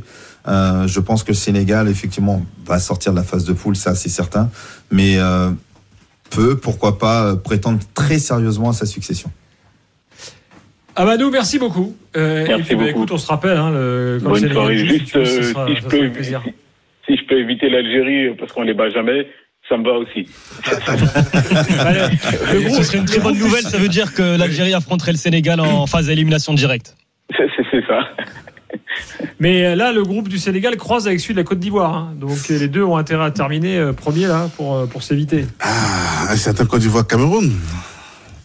Ah, tu le veux ton Côte d'Ivoire Cameroun hein, allez, là. Bon, déjà, il y a Sénégal Cameroun qui arrive. là. Ça, C'est déjà pas mal dans quelques Ouais. après-demain. Euh, dans un instant, on continue notre petit bilan. On va faire un petit bilan joueur aussi, parce que tu parlais de Lamine Camara. Il y a quelques joueurs comme ça, effectivement, euh, bah, qui, ont, qui ont brillé sur cette, euh, sur cette première journée. On va en parler avec euh, Hamza. Euh, et puis les infos ivoiriennes avant, euh, avant le match euh, de demain. Évidemment, encore euh, une petite demi-heure euh, ensemble euh, d'Aftercan en direct d'Abidjan. À tout de suite. RMC, l'Aftercan. Gilbert Bribois. Avec Hamza Ramel et Robert Malm euh, ce soir, euh, et puis avec euh, nos, invités, nos auditeurs de l'After qui sont là avec nous comme toujours, toujours fidèles, Pierre Romain, Franck Vleilly également avec nous ce soir. Hamza, s'il y a deux trois joueurs là, un peu révélation, dont tu as envie de parler, on a évoqué Lamine Camara, le Sénégalais qui avait un but somptueux lors de son premier match avec sa, avec sa sélection. Euh, qui qui t'aura envie de citer euh, euh, dans tous les matchs que tu as vus? Euh, vrai coup de cœur pour euh, Mouzeou, le passeur décisif de la Namibie face à la Tunisie. Euh, J'avais un petit Mhm. peu parlé de, de la Namibie ces, ces derniers jours, et notamment de Peter euh, Chaloulilé, l'attaquant et capitaine, c'est la star qui évolue au, au Mamelody Sundowns. Euh, belle découverte ce, ce Mouzeou, j'attends confirmation. On aura un petit derby face à l'Afrique du Sud, euh, qui je pense niveau foot, on devrait avoir un match quand même euh, assez ouvert finalement. Parce que là, tu as quasiment tout le monde qui joue en Afrique du Sud là, dans- dans- pour ce match-là. Donc euh, Bon, ça, ça euh, peut être cool, mais Mouzeou, je le connaissais pas du tout et franchement il m'a fait une Mm. bien belle impression. Bon, très bien. Mouzeou. À la Namibie, en Namibie, il y a aussi un Pétrus pour jouer à Bordeaux, lui. Si j'étais Bordeaux, je me pencherais sur, euh, sur Pétrus. Tu vois, ça colle. Ça colle, ouais, ouais, ouais, c'est vrai que ça colle. Bon, euh, rien, rien d'autre. euh, bon, c'est vrai que les premiers matchs, c'est toujours un peu. Voilà, il y a les joueurs qu'on connaît là. Euh, Après, moi, tu vas je- pas être original, mais Kamori Doumbia, il fait un gros match avec le Mali aussi, je, face à l'Afrique du Sud. Et ça, c'est Ah. un vrai gros match, euh, Mali-Afrique du Sud. Bon, j'allais dire Persitao avec l'Afrique du Sud, on a vu, mais on savait déjà que c'était la star de l'équipe avant. C'est pas non plus une révélation. Euh, bon, Euh, bah, euh, quelques Mozambicains quand même peut-être là. euh, euh, et puis le, le fameux, excuse-moi, euh, euh, Hamza, mais le fameux Chabouloulou, euh, Mabouloulou. Mabouloulou. Mabouloulou, Mabouloulou qui est rentré en, en jeu, en cours de jeu puis qui a marqué le, euh, qui a marqué le péno. On et c'est lui qui obtient la faute en plus. ouais. Ouais, Exactement. ouais, ouais, de manière euh, subtile, mais euh, tellement efficace.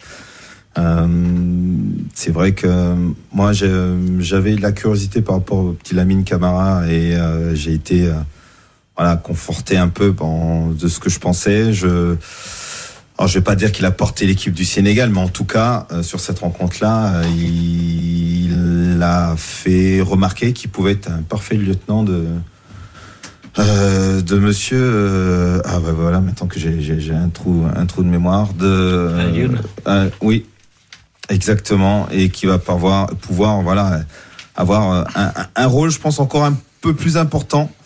Euh, Sadio, voilà, c'est Sadio Mané, voilà, le lieutenant de Sadio Mané qui va permettre euh, sur l'animation offensive par moment et savoir faire le lien, être, être efficace.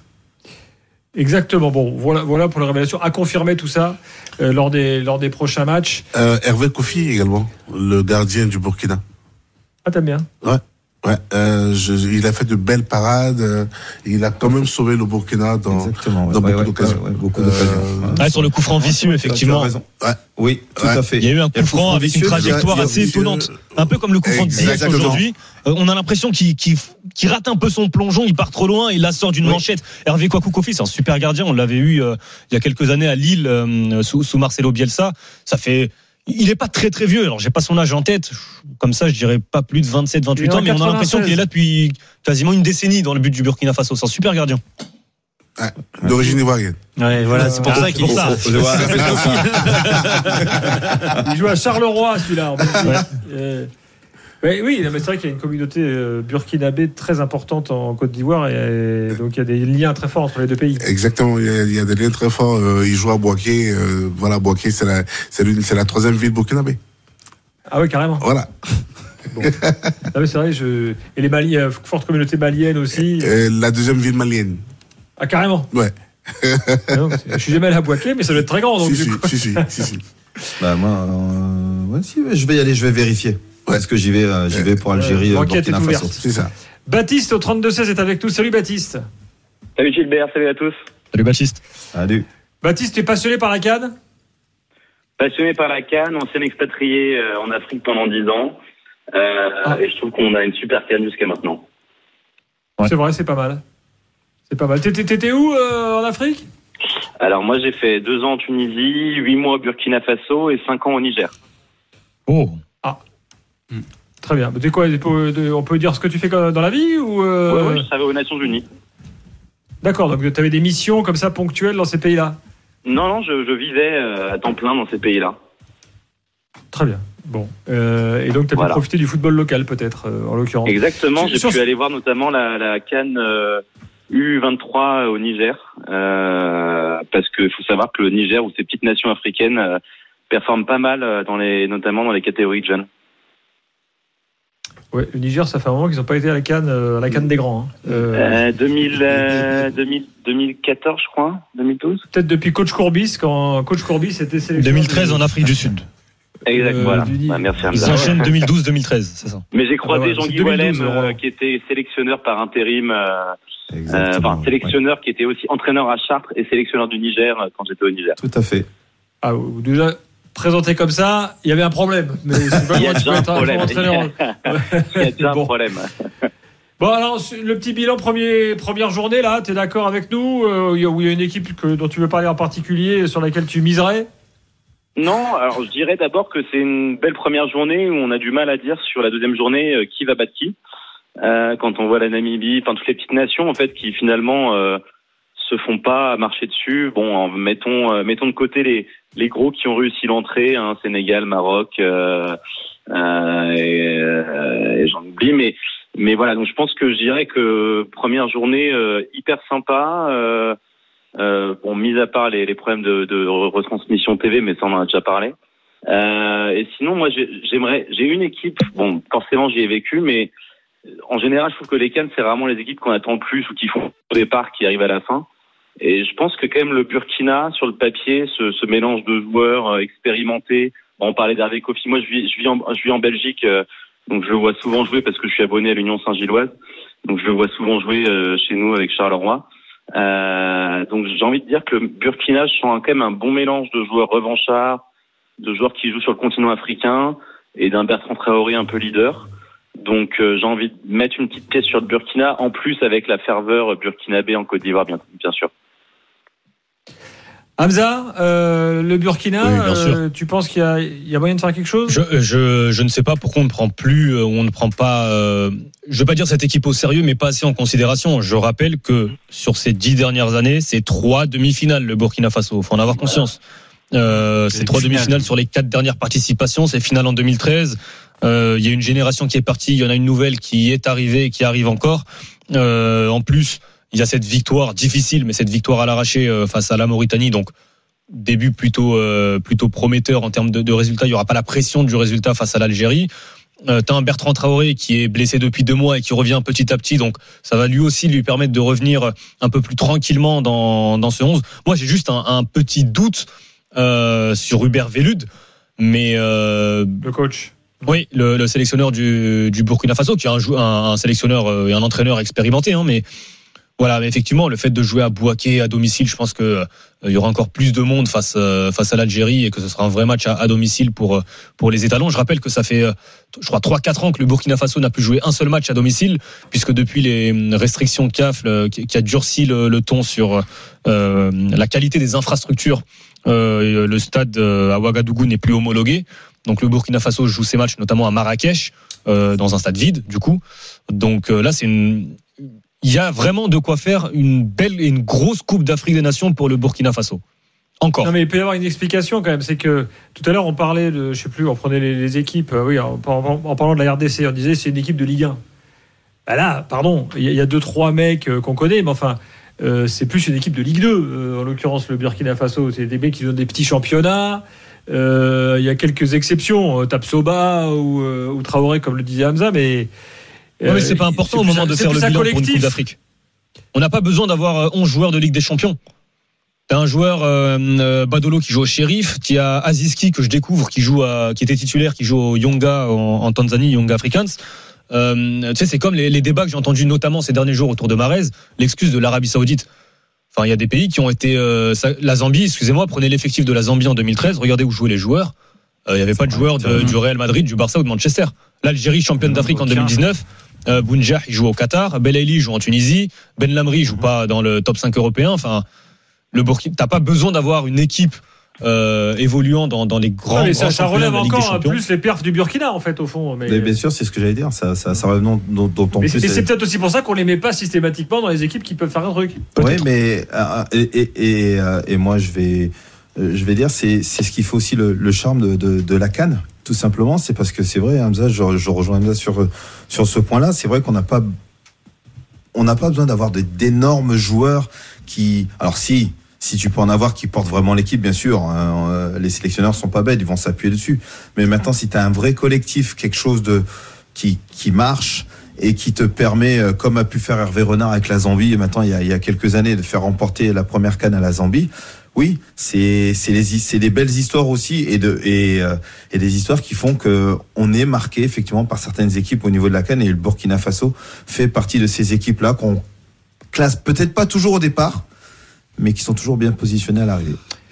Si vous podcastez le- l'After Galaxy euh, euh, mené de main de maître par Nicolas Villas, vous avez peut-être entendu Hamza nous faire la retape de l'Afrique du Sud euh, il y a quelques jours en mode euh, l'Afrique du Sud, je vous l'ai euh, misé dessus, c'est un gros outsider et tout. Est-ce qu'après le premier match des Sud-Africains, est-ce que tu es toujours sur la même ligne, Hamza? Tu y crois toujours ou plus trop?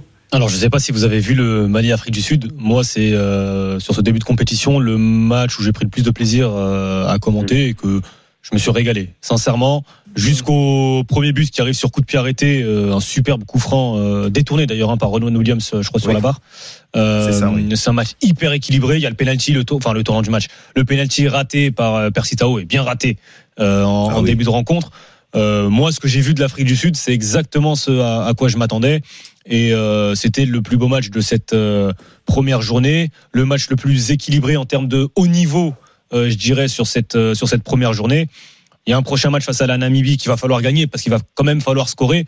Mais j'ai été plutôt euh, euh, posi- enfin pas surpris non, mais euh, j'ai bien aimé la prestation sud-africaine jusqu'au premier but. C'est vrai que je trouve qu'il y a une absence de réaction sur la dernière demi-heure après le premier but encaissé, mais sur la première heure de jeu, c'était un, sacré match, un, sacré rapport de force. Un petit mot quand même, parce que depuis quelques jours, on répète tout le temps, ouais, l'Afrique du Sud, c'est étonnant. Il y a, très, il y a, je crois qu'il y a que 5 ou 6 joueurs qui ne jouent pas en Afrique du Sud. Euh, donc c'est vraiment la base des Mamelody Sundowns et puis les joueurs, voilà ils jouent tous au pays donc euh, ils, ils peuvent bosser différemment plus souvent. Mais on m'a envoyé un message sur Direct Studio on m'a dit ouais mais attendez en fait il y en a pas nulle part des il y en a nulle part ailleurs des Sud-Africains donc euh, qui ils auraient pris d'autres? Euh, donc c'est pas forcément une stratégie euh, euh, pensée par Hugo Bros Alors, je rappelle qu'il y a deux absents quand même extrêmement importants, euh, qui sont deux attaquants, Lebo Motiba qui joue à Strasbourg et Lyle Foster qui joue à Burnley en première ligue. Motiba. En plus, il joue dans mon club, mais il est rarement titulaire à Strasbourg.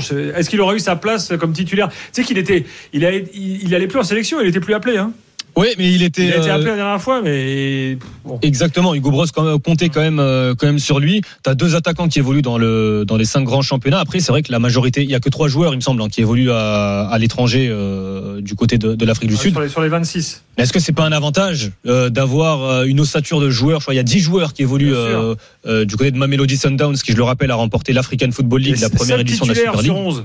Oui. Dernier c'est clairement un avantage parce qu'ils travaillent tous les jours avec un génie tactique qui s'appelle Roulani Mokwena. Euh, ils, ils bossent bien ensemble, ils jouent ensemble, ils s'entraînent ensemble et on le voit, on le voit sur le terrain. Le- les joueurs se recherchent assez facilement, se trouvent assez facilement. Moi, je trouve que c'est plutôt un avantage pour une compétition telle qu'une Cannes. Voilà pour notre bilan. Baptiste, euh, euh, je te remercie. Euh, et oui. Je, je voulais juste parce que Hamza est là et parce que je suis abonné de l'Union Saint-Gilloise et parce que Mohamed Spidi Amourin Ah. est notre attaquant star euh, et qu'il a pas encore joué. Voilà. Alors moi, je, voulais lancer un chant dans le stade qui est en train de prendre. C'est Amoura à la plage, Tcha Tcha. Euh, voilà. C'est c'est 17 matchs, 15 buts, 3 assists et je pense qu'on n'est pas prêt. On est juste pas prêt à, à voir ce qu'on, enfin, à, à ce qu'on va voir dans les prochains matchs de Amoura, un profil à la Ben Yedder, mais encore plus rapide, encore plus vif, encore plus physique. Euh, c'est un tueur devant le but. Euh, et c'est le joueur le plus rapide que j'ai jamais vu de ma vie. Donc voilà. Et Donc, sur, ces, euh, Carrément. et sur ces 13 buts en championnat, il y en a 15, euh, enfin, c'est 13 buts en 15 matchs, sauf que sur les 15 matchs, il y a seulement 9 titularisations. Il n'était pas titulaire en Exactement. début de saison. ouais. Il devrait jouer Donc, le deuxième match, là. Enfin, au moins, joueur. au moins rentrer parce qu'il était suspendu au premier. Donc, C'est on ça. va voir ce que ça va C'est ça, c'est ça. Après, je sais pas s'il sera titulaire. hein. Il y a un sélectionneur qui va décider, qui va faire ses choix, mais. Comment il est énervé dès qu'il parle de Belmadi, t'as vu ça Non, mais je, je- je- je note certaines choses que, que, que l'on a Voilà. remarquées sur ces dernières années. Quand je parlais de fort avec les faibles et faibles avec les forts, je constate que Mohamed Amoura, il était présent il y a deux ans à la Cannes, il n'avait pas joué, zéro minute, mais qu'à l'aéroport, la première chose que fait Belmadi, c'est de tirer sur Amoura. Parce qu'on lui pose la question pourquoi est-ce qu'il n'a pas joué? Bon, Merci Baptiste. Salut, à Merci, bientôt. Baptiste. Gilbert. ciao. Bonne soirée. Bonne La Côte d'Ivoire dans quelques instants. Jean-Louis Gasset, euh, notamment dans l'after, on va en parler. L'équipe de demain, euh, bien sûr, euh, parce que c'est l'événement euh, dans tout le pays. Demain, match face au Nigeria et ce sera sur la radio digitale d'RMC et ce sera demain soir dans l'after Can avec une longue analyse euh, que je vous annonce d'ores et déjà. À tout de suite. RMC, l'After Cannes. Gilbert Bribois. 1h18 euh, en France, euh, minuit 18 euh, ici en Côte d'Ivoire. Encore quelques minutes ensemble avec toute l'équipe, avec Robert Malm, avec Hamza Ramani qui sont là, avec Pierre et Romain, nos auditeurs fidèles, et avec Franck Vleilly. Est-ce que c'est la première fois que tu fais une émission de foot? Ah oui, oui, oui, oui, c'est la première fois. Bon, ça tu- On- m'appelle pour autre chose Tu tiens le d'habitude. coup là, c'est bien. Ça va pas te donner une idée pour, euh, pour un prochain rôle ou quoi que ce soit? Ouais, pourquoi pas, pourquoi pas. euh, Ah, Une série sur le foot en Afrique, à mon avis, ça cartonnerait. hein. c'est sûr. C'est sûr, mais bon. euh, Ou bien attaquant demain, vu que si. non, non, s'il y non. a encore je- une place. Surtout pas, pas, non, non, non, non.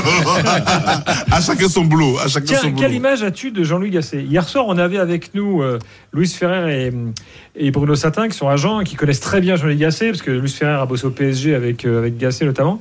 Et il nous disait euh, on ne mesure pas à quel point tactiquement ce gars-là est ultra performant. Alors, nous, on avait plutôt l'image du gars un peu meneur d'homme. Euh, de toute façon, enfin moi, c'est en tout cas l'image que j'avais, plus, plus, plus dans les, le, bon dans les rapports humains et dans la façon de faire fonctionner une équipe. euh, que sur des qualités euh, voilà de, de tacticien. Euh, Ouais, ouais, moi, depuis le début, je, je, je le trouve un peu mou. en fait. Voilà. Ce qu'il Moi, dénage dans sa com. Voilà, voilà, ce qui dégage dans sa com, tout ça. Voilà, je trouve que c'est pas assez. Pour moi, il n'est pas, il n'est pas, il n'est pas assez charismatique pour. Ah, c'est pour- pas Hervé Renard, pour- quoi. Voilà, il a c'est pas pas la Hervé chemise Renard. ouverte, les cheveux dans le Il n'est vent. pas assez, il est, Et pour moi, il n'est pas assez charismatique pour cette équipe-là. Ah bah, tu passes d'Hervé Renard, chemise ouverte, à Gasset qui se plante derrière sa casquette. En termes de body language, je, Voilà. je- je reconnais que c'est pas pareil.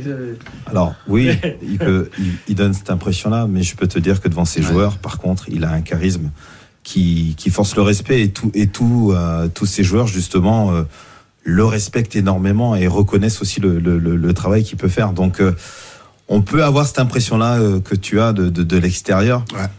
mais sincèrement, euh, ouais non, il a il, il en impose quand même. Ok, tant mieux, tant mieux. C'est ce qu'on veut, en fait. Moi, moi, je rejoins le, ce que dit Franck, notamment sur les conférences de presse. C'est vrai que les conférences de presse, tu te dis, waouh, ah, ça le fait chier d'être là, quoi. Euh, Mais donc, euh, Gilbert, t'as déjà vu un coach qui aime être en conférence de presse?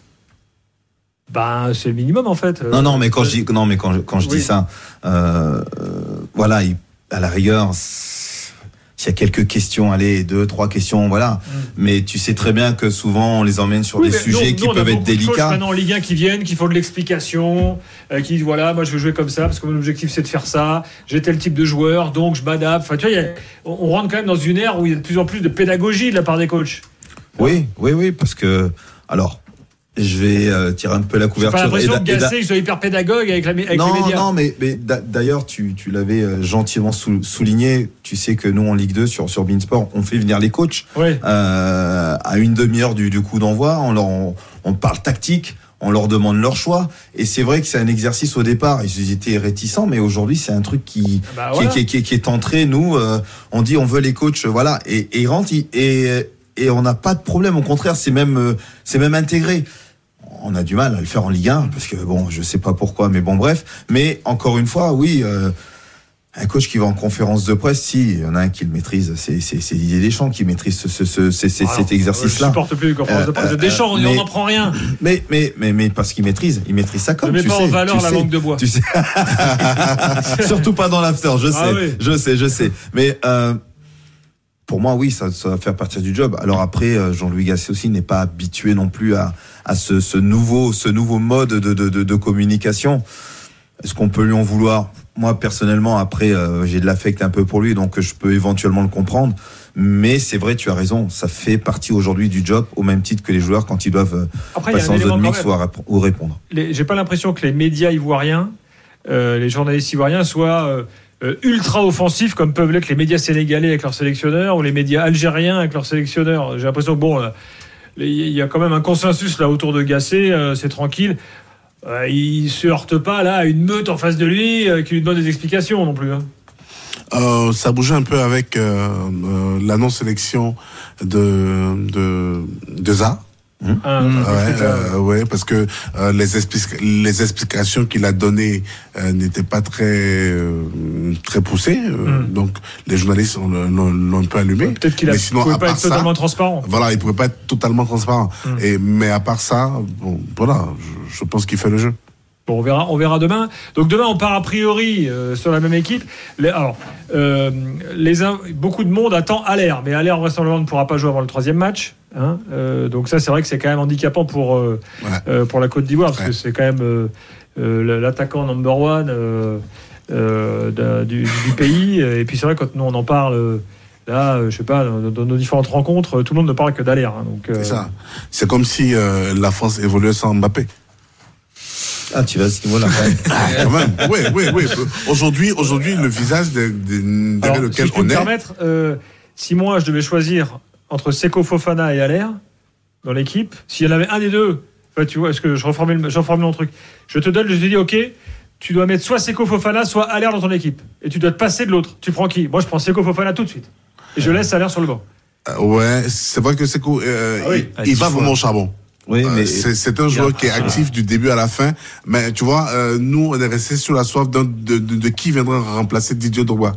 Ouais. C'est c'est Ouais, ce nouveau pas- Drogba là qu'on cherche en fait. Et, et on le voit plus en l'air que euh, quand c'est Quand Crasso. Quand, quand Crasso. Ouais, bah, Aller, il est pas, il est sur euh, une fin, fin, fin de carrière, c'est un peu dur, mais il est pas en début de carrière et c'est pas, il est pas titulaire en club, il est. Aller n'aura jamais l'aura de, et de ouais. Et Fofana, moi, le premier match. Les stats, trouvé, sans doute, euh, malheureusement pour lui. Fofana, sur le premier match au stade, j'ai trouvé euh, impressionnant. Ah quoi. bah, Fofana, c'est. On parlait des joueurs qui, qui venaient d'Arabie Saoudite, là, il- j'ai j'ai l'impression qu'ils pouvaient jouer un autre match derrière. Quoi. C'était, Exactement. euh, il était vraiment impressionnant. Et, et on le disait le soir du premier match, et on verra demain, parce que tu peux même renverser le truc en disant, mais attends, euh, euh, au final, faut surtout pas qu'il ait un problème, lui, parce que derrière, tu peux te retrouver euh, quand même avec une équipe qui Bah. baisse d'un cran euh, très vite. Ben Jean-Louis Gasset l'a dit tout simplement, il y a la Côte d'Ivoire avec Seko Fofana et il y a la. Côte d'Ivoire sans Seko Fofana, qui n'est pas du tout la même Côte d'Ivoire. Donc, euh, je sais qu'ils ont un deal, ils ont un pacte entre, entre ces, entre ces deux-là, ils ont euh, quelque chose qui, qui les unit. Et... Bah, Là-dessus, la Côte d'Ivoire peut dire merci à Gasset, parce que c'est lui qui l'a fait revenir quand même. Ah bah oui, oui, oui, oui, Ouais. tout à fait. C'est pour ça qu'il y a un lien, je pense, très fort entre les deux hommes. et que Seco, quoi qu'il arrive, sera sera titulaire euh, euh, demain. Ça, il y a pas, il y a, il y a tu pas doute, il y a pas, il y a pas de doute là-dessus. Mais je dirais même euh, au-delà de tout ça, ça sera peut-être même un, peut-être même un futur capitaine si euh, Jean-Louis venait à rester euh, au poste.